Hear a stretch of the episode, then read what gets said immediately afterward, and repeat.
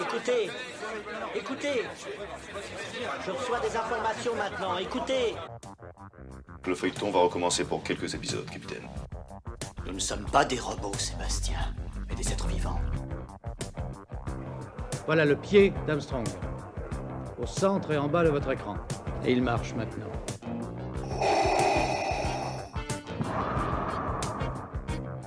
On peut dire aujourd'hui que la science-fiction est bel et bien partout.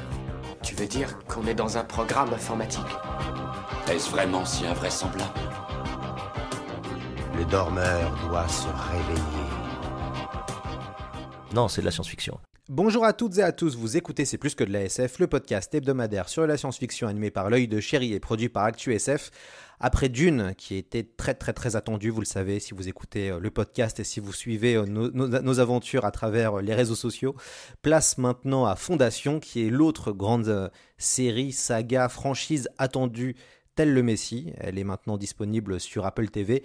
L'ambition est énorme, 80 épisodes qui devraient couvrir plus de 1000 ans d'aventures intergalactiques. C'est ça, euh, l'ambition de Fondation. Euh, une série qui est showrunnée par David S. Goyer. David S. Goyer, c'est un scénariste et un réalisateur qui a travaillé sur Blade, sur Dark Knight ou euh, sur le très mauvais Terminator Dark Fate. Alors, euh, que pensez-vous euh, de cette série Fondation Made in Apple? Eh ben, c'est un peu la question qu'on va se poser aujourd'hui. Et pour y répondre, nous avons une invitée spéciale, Natacha Vazderes. Bonjour à vous. Oui, bonjour Lloyd. Bonjour à tous. Alors, Natacha, vous êtes enseignante et chercheuse à l'Université Bordeaux-Montaigne. Vous êtes spécialiste en science-fiction littéraire et cinématographique. Vous faites partie de l'équipe du MOOC Dune. Vous avez écrit un article, un excellent article sur le storyboard de Moebius.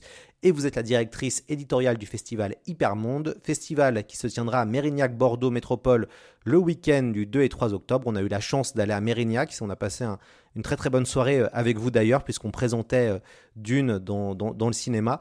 Et euh, on s'est vu aussi il n'y a pas très longtemps, on a animé une table ronde autour de la question Dune est-il une œuvre féministe? Voilà, on ne rentrera pas dans le débat ce matin, on va plutôt attaquer Fondation.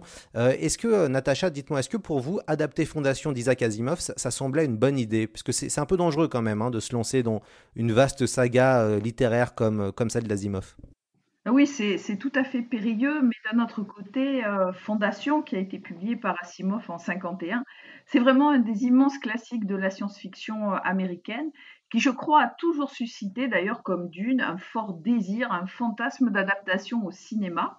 Pour moi, c'est une œuvre qui semble visionnaire, parce qu'aujourd'hui, par exemple, l'analyse de millions de données le big data permet d'aider la recherche, la gouvernance politique, la gestion des humains, des humains pardon, mais pas encore de l'histoire. Or, c'est très exactement euh, ce qu'est la psychohistoire dans Fondation, euh, ce concept qui est mis en scène donc d'un point de vue littéraire par Asimov. Alors, si nous nous replaçons dans le contexte éditorial et chronologique du cycle de Fondation, composé de cinq nouvelles, euh, dont quatre furent publiés individuellement entre, 1944, entre 1942 et 1944 dans la revue Astounding Science Fiction, et à laquelle une cinquième fut ajoutée pour former ce roman fix-up publié pour la première fois en 1951.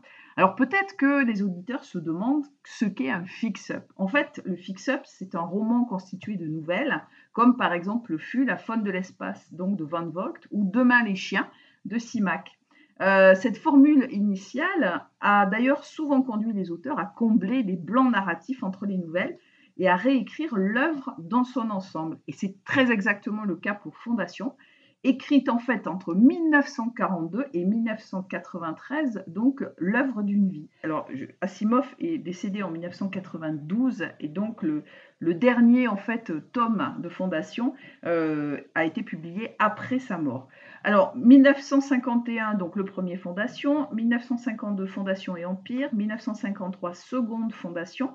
Et Isaac Asimov, en fait, euh, va s'arrêter à partir donc, des années 50 et reprendra Fondation foudroyée en 82, Terre et Fondation en 86, et puis écrira une sorte de préquel, un début à l'histoire, entre 1988, Prélude à Fondation, et donc ben, tout à la fin de sa vie, donc L'aube de fondation en 1900, qui sera publié en 1993. On voit bien donc que c'est véritablement l'œuvre d'une vie et on comprend tout à fait pourquoi est-ce que euh, cette, ce cycle a suscité autant d'envie en fait d'adaptation. Est-ce que vous pouvez nous rappeler pourquoi Fondation est, est si important dans l'histoire de la science-fiction? Il est souvent cité dans le euh, top 5 ou dans le top 10, euh, pareil que Dune hein, d'ailleurs, euh, comme les œuvres incontournables qu'il faut lire. Pourquoi, euh, selon vous?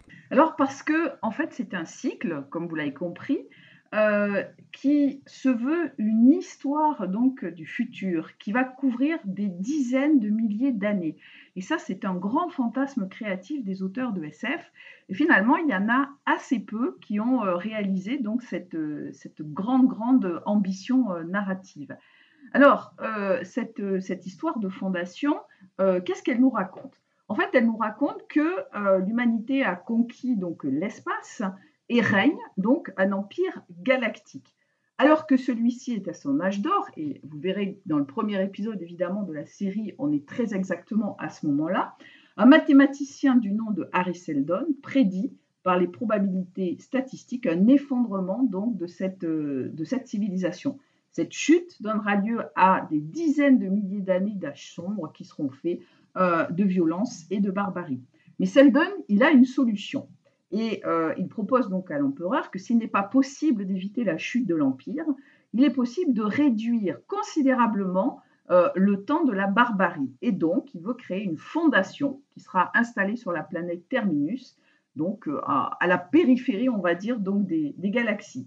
Alors en fait, cette histoire se situe dans 22 000 ans environ dans le futur, par rapport évidemment à notre, par rapport à notre époque.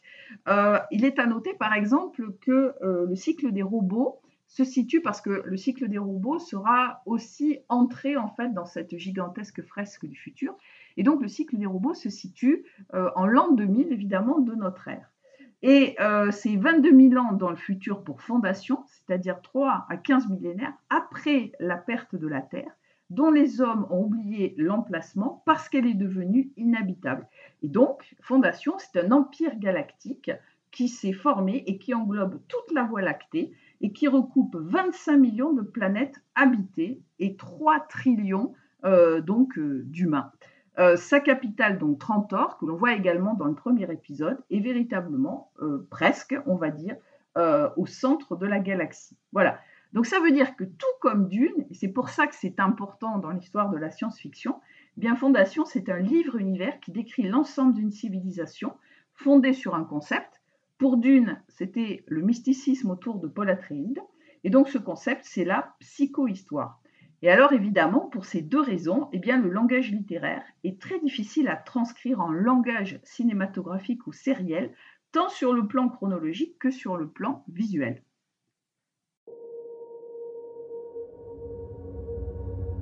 Quand j'étais petite, aux confins de la galaxie, j'ai entendu des histoires au sujet d'un homme capable de prédire l'avenir.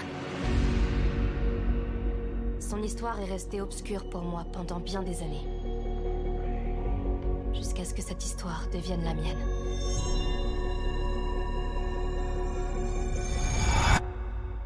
Jusqu'à ce qu'elle devienne la seule histoire.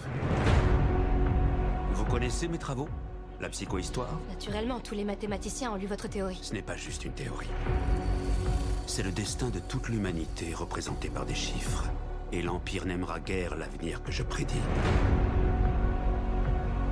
Notre histoire est remplie de charlatans et de faux prophètes. Tuons-les.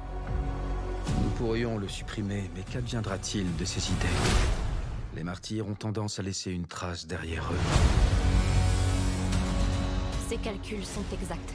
L'Empire est à l'agonie. L'ordre laissera place au chaos.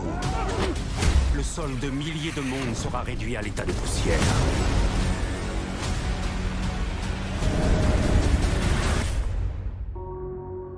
Tout changement est effrayant.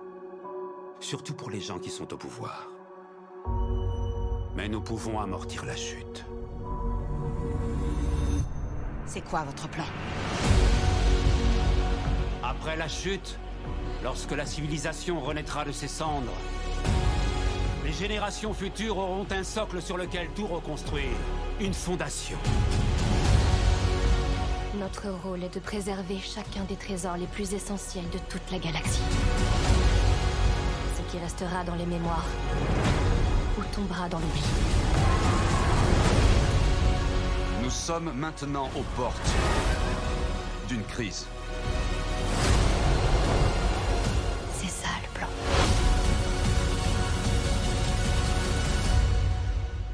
Il est trop tard pour faire demi-tour.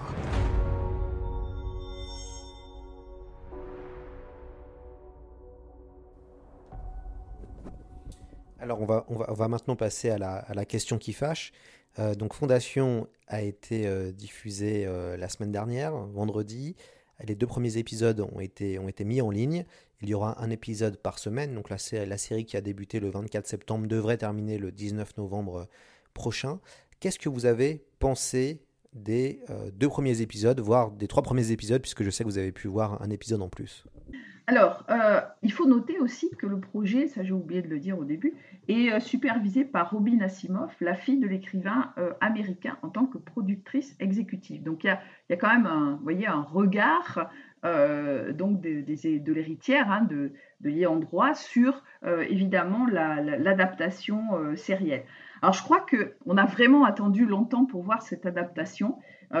tout le milieu de la science-fiction est quand même un petit peu en attente par rapport à cette série. Et comme je l'ai dit précédemment, cette longue histoire d'un empire multiséculaire n'aurait pas pu trouver, je pense, sa place au cinéma, sauf à réaliser un cycle de films euh, comme Le Seigneur des Anneaux, par exemple, de Peter Jackson. Donc l'adaptation sérielle me semble beaucoup plus adaptée au format de fondation. Je pense que c'est un premier point. Alors un second point, c'est la transcription en langage visuel de l'univers de fondation. Et je trouve, mais bon, c'est personnel, hein, peut-être que d'autres euh, auront euh, euh, d'autres avis sur le sujet. la série fait vraiment la place à une très belle photographie, une magnifique iconographie de la SF, des visions de l'espace particulièrement poétiques et impressionnantes. Et j'ai trouvé que la série possède vraiment une esthétique de l'espace et une mise en scène du savoir tout à fait intéressante comme par exemple le, décor dans lequel évolue le personnage d'Harry Seldon. Donc cette impression, impressionnante bibliothèque qui ne peut évidemment que plaire à la littéraire que je suis. Sa maîtrise des concepts mathématiques est rendue par la manipulation euh, de schémas en 3D dans l'espace. Alors même si je reconnais que c'est un défaut, j'ai trouvé la narration paraît un petit peu lente, eh bien je pense que c'est un choix du réalisateur afin de représenter euh, l'essence même de Fondation, c'est-à-dire ce concept de la psychohistoire et aussi cet étalement en fait de la narration dans le temps. Euh, Fondation, c'est n'est pas une histoire où on va, euh, qui, va être ponctuée, je dirais, par des scènes d'action. on est vraiment dans une histoire qui est plutôt ponctuée par des rebondissements politiques, intellectuels, notamment un procès par exemple, au, début, euh, donc au début dans, le, donc dans ces premiers épisodes. Voilà. Donc j'ai trouvé que c'était euh, une, une, belle et une bonne adaptation de Fondation, mais on va y revenir certainement après pour euh, peut-être préciser certains points. Ouais, alors moi j'ai pu voir hein, les deux épisodes et c'est vrai que alors j'ai trouvé ça visuellement bluffant et je suis totalement d'accord avec vous, Natacha. Il y a tout le travail qui est fait sur les planètes, tout le travail qui est fait avec les effets spéciaux, les images de synthèse, les décors, c'est euh, visuellement euh, très très bien. Euh, je dirais que pour l'instant, peut-être le, point de bémol que je mettrais, c'est qu'il y a un, manque d'enjeu. pour, même s'il y a des, rebondissements à chaque fin d'épisode qui nous permettent de, vouloir suivre la, suite, pour l'instant, il y a un manque d'enjeu, même si le concept est hyper excitant de, créer une fondation pour sauver l'humanité et la civilisation euh, humaine.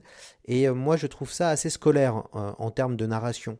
Ça veut dire qu'on va suivre deux époques très distinctes, des très distinctes. On va suivre deux clans. donc Harry Seldon et puis le clan des empereurs. Et c'est assez scolaire, mais par contre, je trouve que la magie est, bien, est, quand même bien là. C'est pas cheap. Le, sense of wonder fonctionne, mais j'attends vraiment de voir un peu plus euh, et, c'est vrai que quand j'ai regardé le deuxième épisode, j'étais pas sûr de me dire est-ce que tu as envie de continuer? Bon, il y a, on va dire, un retournement de situation de fin qui donne envie forcément de regarder le troisième. Mais euh, pour l'instant, j'attends vraiment de voir le pari sur, euh, sur la durée. Par contre, moi, ce, qui ce, qui, ce que je trouve super, c'est qu'on sent qu'il y a quand même une ambition. Et, et ça, faut le souligner. Et c'est pas évident d'avoir de l'ambition visuelle dans des séries de science-fiction. De toute façon, c'est assez simple. Soit c'est très cheap, et du coup bah ça passe pas du tout. Euh, soit euh, c'est très ambitieux et soit c'est réussi. Donc c'est ça qui est compliqué avec la SF maintenant. Soit ça passe soit ça casse.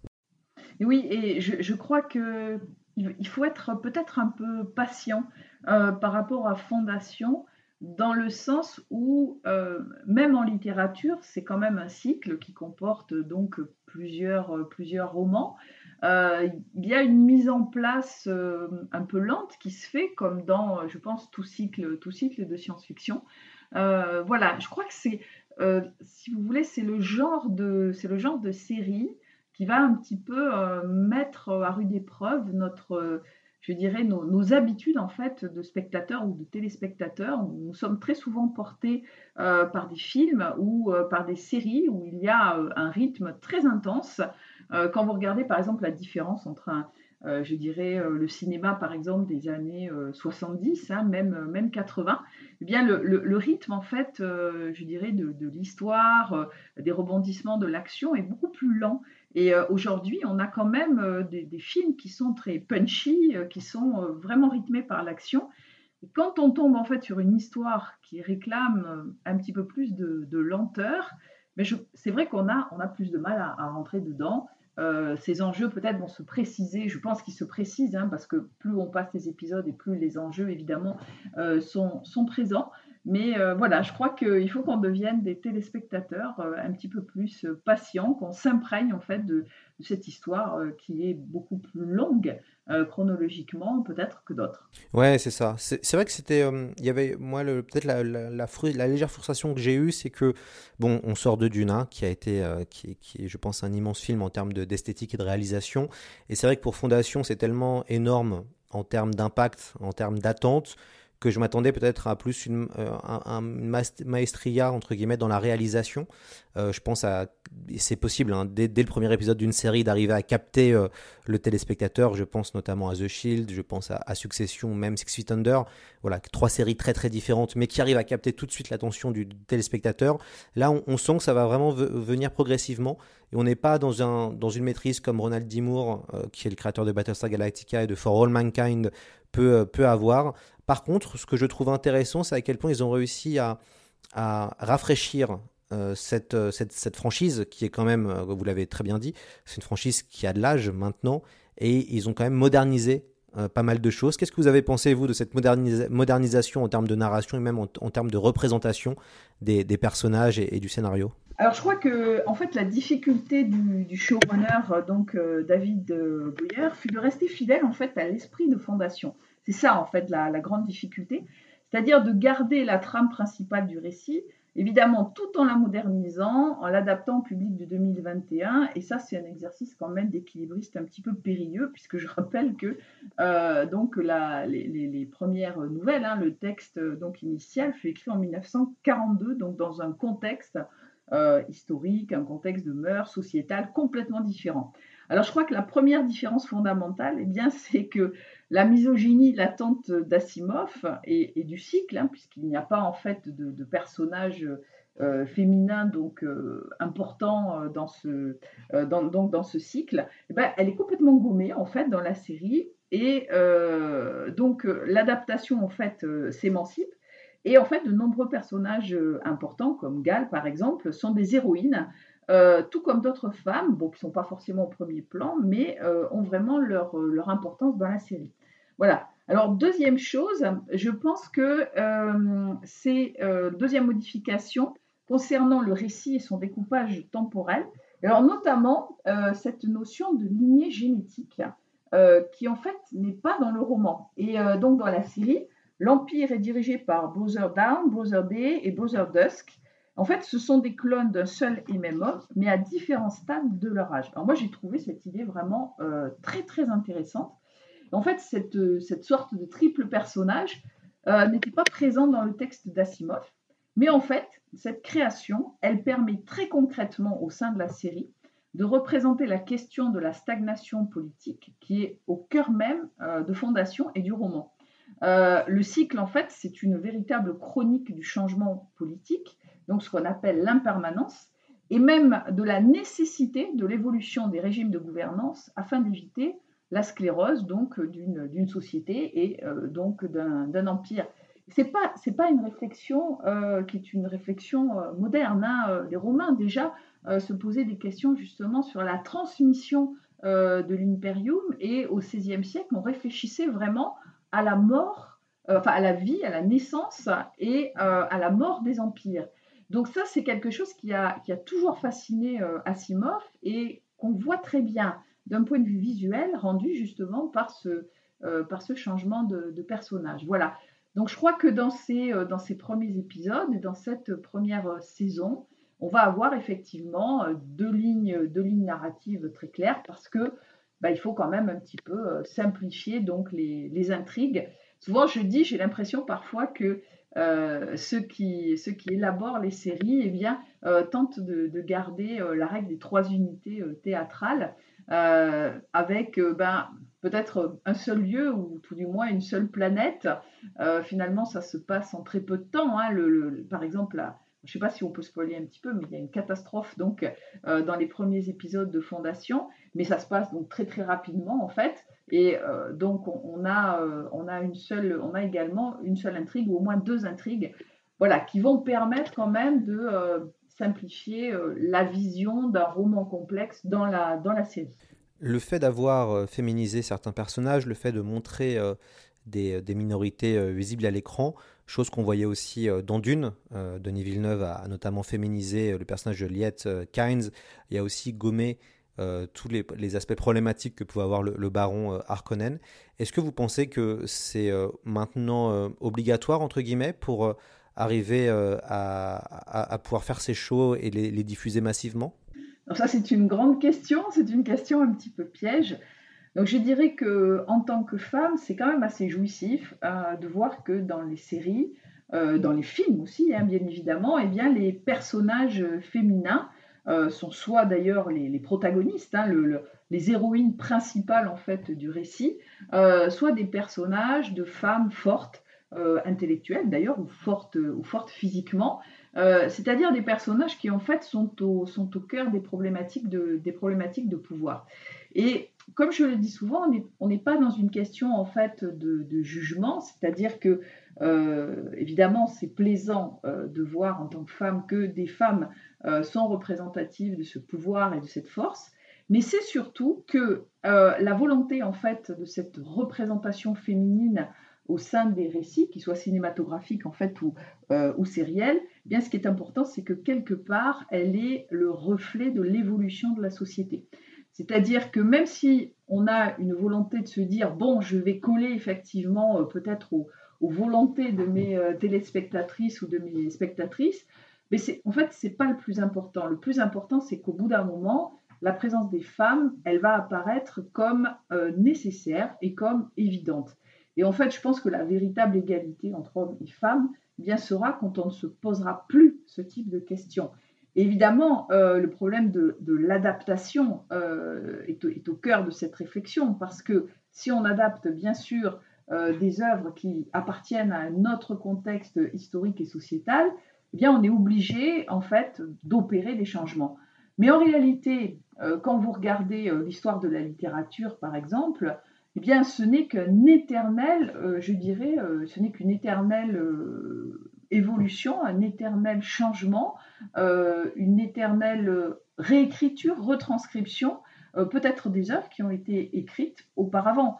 Bah, je pense à des choses extrêmement simples, mais euh, les œuvres de l'Antiquité, qui ont été par exemple reprises au XVIIe siècle, personne s'est posé la question au XVIIe siècle de savoir euh, comment les transformer. Et pourtant, le théâtre, par exemple, tragique de l'Antiquité, il y avait euh, effectivement des rôles de femmes, mais très souvent, c'était les hommes qui étaient au premier plan, alors que les, donc les grands auteurs tragiques du XVIIe ont quand même mis euh, des grands, grands rôles d'héroïnes, donc euh, tragiques au premier plan. Vous voyez, donc euh, je veux dire, ça ne veut pas dire, ça veut pas dire grand-chose en fait, et je crois que c'est tout simplement une évolution normale qui suit en parallèle l'évolution de la société et l'évolution, voilà, et l'évolution artistique pour voilà gommer peut-être la dimension un peu polémique ou, ou, militante. Voilà, ce que je veux, c'est que ça, ce que j'aimerais, c'est que ça, ça soit vraiment une représentation, et eh bien, qui devienne l'évidence.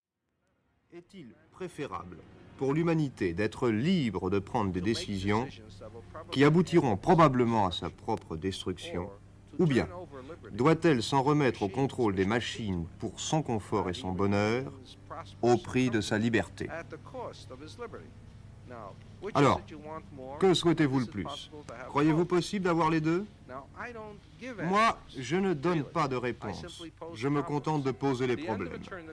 Dans mon livre La fin de l'éternité, je présente ce choix entre contrôle et sécurité, ou bien liberté et danger. Dans les robots, je choisis contrôle et sécurité. Dans la fin de l'éternité, je choisis liberté et danger. Donc en parcourant mes livres, vous pouvez me voir prendre différents points de vue. Je veux présenter les pièces du dossier dans un cas comme dans l'autre. C'est au lecteur de choisir. Et votre choix, vous alors Car les gens peuvent dire, évidemment, c'est facile de poser les problèmes, de dire vous avez le choix. Et vous, alors, quel est votre choix? Moi, euh, mon choix, je ne peux évidemment ne parler que pour moi.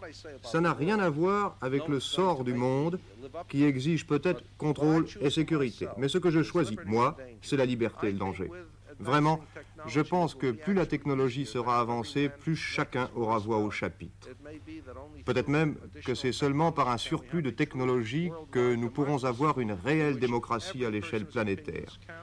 Une démocratie où l'opinion de chacun comptera, où le moindre sujet entraînera un vote rapide, où chacun recevra une éducation bien plus efficace, où chacun sera mis au courant des problèmes et des solutions possibles. Vous venez d'entendre une interview d'Isaac Asimov, Les incroyables prédictions sur le futur, qui est disponible sur YouTube. C'est une archive de 1974 euh, de l'INA. On, dit que la science-fiction, c'est un art du présent. Et ce qui est intéressant quand on regarde euh, Fondation, c'est qu'on voit des enjeux très contemporains, comment créer un nouveau monde et surtout comment arrêter euh, l'inévitable destruction annoncé par, euh, euh, Seldon, par Harry Seldon, mais on pense surtout aussi à comment arriver à sauver notre planète, puisque on peut faire une analogie assez simple entre euh, voilà l'urgence climatique entre guillemets qu'on vit en ce moment et l'urgence de cet empire qui va tôt ou tard se détruire. Oui, cependant, dans Fondation, dans le meilleur des cas, Lloyd, les temps quand même barbares euh, que l'Empire, enfin, que la civilisation après la chute de l'Empire va traverser, euh, sont quand même de 1000 ans. Euh, donc 1000 ans, c'est très long à l'échelle humaine, c'est clair. cependant, à l'échelle d'une planète, c'est pas grand-chose. Et donc peut-être que la leçon à tirer en fait de Fondation, c'est que même si nous détruisons finalement notre, notre, notre planète, je ne vois pas bien comment est-ce qu'on va réussir quand même à, à la sauver, mais euh, notre planète, c'est une planète résiliente qui a, qui a, vécu de grandes catastrophes dans le passé, qui ont quasiment euh, détruit, on va dire, 80% des espèces vivant sur la planète. Bon, et donc, elle a quand même réussi à, euh, à survivre. Alors là, évidemment, on, la pollue quand même pour, pour de bon, mais même si on l'a polluée, par exemple, pour 10 000 ans ou 20 000 ans, qu'est-ce que c'est à l'échelle d'une planète? Par contre, là où c'est un petit peu ce qui peut nous faire peur, c'est que bien sûr que euh, l'humain, est-ce que l'humain va réussir à survivre euh, à ces temps cataclysmiques? Ça, ça je ne sais pas. Je n'en suis pas, je n'en suis pas persuadée. Mais après tout, si on se replace par exemple dans une, perspective euh, lamarckienne d'évolution des espèces, comme par exemple Ronnie l'a très bien montré en, en, 1910 dans La mort de la Terre. En fait, c'est pas la Terre qui meurt dans La mort de la Terre, ce sont les humains et les humains sont remplacés par euh, d'autres espèces. Euh, donc je me dis que nous n'avons que quelques centaines de milliers d'années euh, d'existence, c'est pas grand-chose, c'est une goutte d'eau sur des millions d'années. Et donc Fondation, en fait, je pense, nous fait réfléchir à ce relativisme par rapport à la vie d'une, la vie d'une planète, à l'histoire de la vie, donc de manière, de manière générale, et euh, bah, nous remet un peu à notre place finalement et à la place modeste que nous aurions dû occuper. Mais bon, est-ce que la modestie euh, fait partie de l'ambition de l'humanité? Je ne crois pas non plus. voilà. Ouais, et, puis on peut aussi penser au côté un peu décliniste qu'on ressent en ce moment. Euh, c'est bon, quelque chose historiquement qui revient. Hein. Il, y a, on connaît l'histoire du, du déclin et la chute de l'Empire romain euh, d'Edouard Gibbon, euh, qui a été un, marqueur. Il y a toujours cette peur de, déclin euh, suite à, la Rome, impériale. Et en ce moment, on entend aussi beaucoup de choses sur le déclin de la France, le déclin de l'Occident.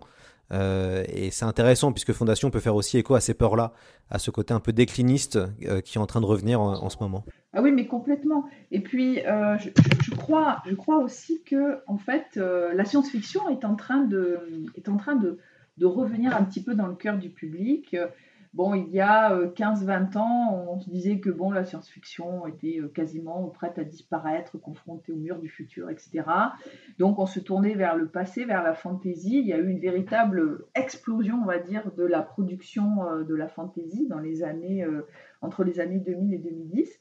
Sauf que là, comme nous vivons dans une période dangereuse, instable, qui est soumise aux aléas climatiques et biologiques, bien en fait la science-fiction, elle devient indispensable pour comprendre le présent et peut-être se projeter euh, dans un avenir autre. Alors moi je pense à une notion d'altérité humaine euh, telle que celle de Dune en fait ou de Fondation parce que euh, ce sont, des, ce sont des, des, empires galactiques et en fait il y a des humains très différents qui vivent sur ces, sur ces planètes et c'est quasiment plus en fait l'humanité d'origine de la Terre.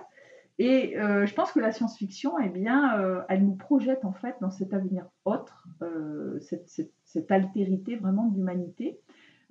et donc ça permet également, je crois, alors attends, je, vais reprendre, je vais reformuler parce que j'ai mon idée qui, qui se reprend, qui, qui, n'arrive pas à, à, se formuler. Alors je reprends, hop, je reprends. Donc en fait, la science-fiction, elle sera indispensable pour comprendre le présent et donc se projeter dans un avenir autre, euh, une altérité donc humaine telle que celle de Dune euh, ou de telle que celle de Dune ou de, Fondation. Et donc pour relier par rapport à, votre question sur euh, la notion de déclin des, civilisations, bien la science-fiction elle permet de se projeter dans un, avenir très très lointain où on se dit ben, peut-être finalement que l'humanité que nous avons euh, connue euh, va, va évoluer, va se métamorphoser, va muter, et que nous existerons sous une autre forme dans l'univers. Oui, c'est un peu, je pense que c'est un petit peu l'espoir que projette la science-fiction au sein de, cette, de ces pensées très noires, très déclinistes, qui sont totalement contemporaines. Dit parce qu'on vit cette époque dangereuse. On, vit en fait souvent dans, on dans une époque de science-fiction aujourd'hui. On est rentré en fait euh, dans les mondes apocalyptiques de la science-fiction. On n'a pas encore parlé du, casting, alors on va peut-être revenir sur deux euh, personnages qu'on voit très souvent. Euh, Jared Harris, le comédien donc, qui joue Harry Seldon. Jared Harris, on a pu le voir dans Mad Men, dans The Crown, dans Tchernobyl. Et Lee Pace, je pense que je le dis, je ne sais pas si je le dis bien, mais qui est l'empereur de la galaxie, qui fait le frère au grand jour non, on a pu le voir dans, Le Seigneur des Anneaux, dans The Hobbit plus précisément, il fait le père de Legolas. Qu'est-ce que vous pensez euh, du, casting et de, l'incarnation de ces, de ces personnages? Alors moi je vais cibler sur euh, Jared Harris parce que d'abord j'adore cet acteur euh, et je crois que ça c'est vraiment une des grandes réussites de la série. J'avais adoré Jared Harris dans son rôle donc du, savant russe Valérie Legasov dans la, dans la série Tchernobyl. Euh, parce qu'il était à la fois, il incarnait, si vous voulez, euh, euh, une science incorruptible, une science courageuse, puisque ce, savant, hein, qui, a, qui, a, quand même réellement existé, eh bien c'est un, c'est un, un, personnage qui se sacrifie en fait pour, pour, la, cause, pour la cause scientifique et pour tenter effectivement de, de sauver ces, ces populations. Et en même temps, euh, le jeu de Jared Harris, euh, c'est un jeu euh, très sobre qu'on va retrouver dans, dans, cette, dans cette incarnation d'Harry Seldon. Et je trouve qu'il émane de son, jeu d'acteur une véritable puissance du savant, de la dimension cérébrale d'un personnage. Et ça, c'est pas du tout quand même évident à transcrire on peut facilement transcrire la dimension euh, épique d'un héros, sa dimension euh, sacrificielle, euh, la force d'un personnage, mais par contre, la puissance intellectuelle, ça c'est quand même beaucoup plus compliqué à montrer en fait dans une série. Alors c'est aussi un personnage, un acteur pardon, qui est, comme vous l'avez dit, Lloyd, un, habitué des séries de SF, puisqu'il a joué dans The Expense ou aussi dans Fringe, il hein, ne faut pas, faut pas l'oublier. Et je crois que c'est vraiment un très bon casting pour porter euh, ce magnifique personnage d'Harry Seldon, euh, parce que c'est un acteur qui est également capable de rendre ce personnage charismatique, euh, notamment lors de scènes qui sont littéralement théâtralisées, comme celle par exemple du, procès du personnage Harry Seldon. Donc pour moi, c'est un acteur qui incarne un personnage à la profondeur intellectuelle et temporelle, qui est capable de se projeter au cœur d'une histoire millénaire. Et donc c'est vraiment, vraiment un acteur qui va incarner cette, cette conscience finalement de, la, de, de, cette évolution impériale, cette évolution civilisationnelle sur plusieurs millénaires. Ça, c'est compliqué également à rendre parce que la, conscience de se situer au cœur d'un temps en fait qui nous dépasse, eh bien, ça rend le personnage quasiment inhumain, peut-être non humain. Et je trouve que euh, Jared Harris, il arrive à rendre compte de ce paradoxe, c'est-à-dire à, rester quand même euh, une incarnation euh, d'un humain qui intellectuellement en fait est inhumain. Oui, et ce qui est intéressant, c'est que pour l'instant, on voit peu de décalage temporel. Ça veut dire qu'il y a deux temps, entre, il y a 35 ans d'écart entre deux lignes temporelles. Et, donc, on a hâte de voir comment va évoluer cette fameuse euh, cette fameuse fondation. Euh, vous avez déjà pas mal parlé hein, des, classiques de, la SF. Est-ce que finalement, quand on y repense, quand on voit Dune et, quand on voit Fondation, est-ce que c'est pas un grand retour de l'âge d'or euh, un pour Fondation et puis d'une SF des années 60 Est-ce que finalement la, science-fiction va être sauvée par ces classiques? Ah, Je crois que là, c'est ce que j'ai dit tout à l'heure, c'est-à-dire que comme on est dans un on est rentré dans un âge, pour moi, de, euh, science-fiction. Eh bien, je crois que ces grands classiques, en fait, et notamment euh, Dune et Fondation, nous interrogent sur, et nous faut réfléchir sur euh, l'immanence du pouvoir, sur la possibilité de gouverner notre destin, et cette, cette, idée, en fait, me semble être la clé de voûte de cette vraiment appétence contemporaine pour la science-fiction qui d'ailleurs est toujours présente euh, au moment des grandes crises en fait que, euh, que va connaître notre, euh, notre espèce. je crois qu'il y a aussi quelque chose qui est important dans, le, qui est important donc, dans la science-fiction, c'est que dans science-fiction, vous avez science, et que en fait, alors peut-être moins dans Dune, hein, mais au moins dans Fondation, on a vu évidemment beaucoup à la télévision au, moment du, au moment de la pandémie, donc des, grands scientifiques, des grands chercheurs euh, venir donc sur les plateaux télé. Et euh, les gens en fait ont, compris que la science et que les scientifiques étaient peut-être euh, la planche de salut, c'est-à-dire que ce sont des gens qui analysent toutes les situations, qui tentent de trouver des, solutions, qui sont peut-être au, cœur finalement du sauvetage hein, véritablement de notre, de notre planète. Et donc évidemment, eh bien, la science-fiction, elle adore les scientifiques, elle adore les, elle adore les grands savants, et je, pense que euh, c'est, quelque chose. les savants fous aussi, hein, bien sûr. Mais là, on n'est on pas du tout là-dedans. Et euh, je, crois que ce renouveau en fait de, la science-fiction et de ces grandes images finalement, cette iconographie de la science-fiction et de ces grands personnages de la science-fiction, issus de la science-fiction euh, donc classique, eh bien va de nouveau venir irriguer en quelque sorte la science-fiction contemporaine, mais comme on l'a dit tout à l'heure, tout en la transformant euh, tout en l'adaptant en fait euh, à l'époque, euh, à notre époque contemporaine. Parce que bah, la science-fiction, c'est quand même un domaine culturel hyper plastique, c'est-à-dire qu'on peut modeler un petit peu comme on veut. Et donc, eh bien, en prenant finalement ces, grands, ces grands classiques, on peut en faire, bien sûr, une réflexion très importante sur le, sur le présent, comme Dune, par exemple, qui réfléchit à, alors là, bien sûr, au destin politique, mais surtout euh, au destin écologique donc de notre, de notre planète. Euh, ça, c'était vraiment un début de, Frank Herbert hein, dans, le, dans le roman, euh, retranscrit, je pense, mise en scène donc par Denis Villeneuve dans, le, dans la version évidemment de, 2021. Voilà, donc adaptation, recréation, réécriture. Et ben, la science-fiction en fait se recrée en fait éternellement, revit éternellement, ressuscite éternellement au gré finalement euh, du présent. Et elle est euh, souvent, j'aime bien cette expression parce que je dis souvent que c'est une mythologisation du présent. C'est-à-dire qu'en fait, elle nous permet de réactiver euh, des mythes du passé tout en les adaptant donc au présent. Alors je sais que vous êtes spécialiste de science-fiction française. Qu'est-ce qu'il faudrait adapter en série, selon vous? Allez, si Netflix vous appelait et vous demandait, Natacha, de, choisissez un ou deux livres qu'il faut qu'on adapte sur la plateforme de streaming, qu'est-ce que vous euh, choisirez? Alors, je vais vous citer plusieurs œuvres, mais je crois quand même que vraiment l'œuvre de Pierre Bordage, ce serait une œuvre qui serait très très adaptable en série. Ou au cinéma.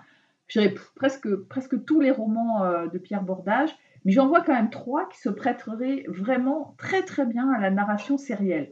Wang, la trilogie des prophéties, qui est constituée de trois romans, l'Évangile du serpent, l'Ange de l'abîme, les chemins de Damas, qui pourrait tellement bien se transformer en trois saisons. Et aussi une œuvre que j'ai adorée, euh, qui s'appelle Chronique des ombres, qui d'ailleurs avait été euh, également euh, prévue en, épisode. Alors, ce sont des œuvres d'anticipation qui sont situées dans des décors post-apocalyptiques et en fait, l'adaptation ne nécessiterait même pas de grands moyens financiers. Et en plus, Pierre Bordage, qui pratique la narration alternée, c'est-à-dire l'histoire d'un personnage, euh, donc de son récit par chapitre, ben en fait, il a même facilité le travail des scénaristes. Donc, je dirais à Netflix, par exemple, oui, penchez-vous sur euh, l'œuvre de Bordage. Euh, beaucoup de cycles post-apocalyptiques très intéressants sont présents, par exemple, dans l'œuvre de Julia Verlanger, alors qui est une une autrice euh, un petit peu plus ancienne, hein, des années 70 et 80, euh, ou encore eh ben, le, décor, moi je trouve asiatique, urbanisé, du goût d'immortalité de Catherine Dufour. Une autre œuvre que je rêverais de voir, par exemple, en série, c'est la BD La Brigade chimérique de Serge Lehmann et Jess, qui met en scène nos héros, français du début du siècle. Puis ça permettrait de relancer, par exemple, des aventures comme celle d'Adèle Blanc-Sec, hein, cette période qui est vraiment euh, je dirais, la période euh, peut-être de la période très progressive, progressiste pardon, de la SF française. On a des grandes sagas galactiques euh, comme celle de Oma de Laurent Genefort ou par exemple des sagas de l'univers métaphysique chez Jean-Claude Deniac et, Ayerdal. En fait, ce que je leur dirais, je leur dirais qu'il y a des pépites narratives dans la science-fiction française et qui ne demandent qu'à être ramassées donc j'espère que ces scénaristes de grandes plateformes nous écouteront pour s'en saisir. En fait, la France est un gigantesque réservoir d'histoires originales et formidables, alors qui se déroule bien souvent en France, hein, avec la patte de nos autrices et auteurs nationaux. Mais euh, vraiment, euh, là, ils n'ont juste qu'à se baisser pour ramasser des histoires absolument extraordinaires. Et je sais que Netflix France s'intéresse déjà à certains auteurs de fantaisie française. Donc allez-y parce que pour la SF, il y a vraiment de très très beaux récits. Ouais, je suis d'accord pour Pierre Bordage, c'est mon auteur de science-fiction euh, préféré. Et euh, moi, je serais plutôt, euh, plutôt apte à une adaptation des Guerriers du Silence, qui est un, pur, un pur chef-d'œuvre et qui m'a fait moi découvrir la science-fiction quand j'étais un petit peu, un petit peu plus jeune. merci beaucoup, Natacha Vazderes, d'être venue dans le podcast C'est plus que de la SF. Ça, ça nous a fait très plaisir et puis j'espère que vous allez revenir de, temps en temps. Euh, vous n'hésitez pas à, aller, euh, à, venir régulièrement sur euh, Radio France, France Inter, France Culture. Donc on espère vous avoir un peu plus aussi sur le podcast. Mais quand vous voulez, Lloyd, hein, il n'y a aucun souci pour ça. C'était un immense plaisir, un immense plaisir de, de travailler avec vous sur ce podcast. Super, à très bientôt Natacha.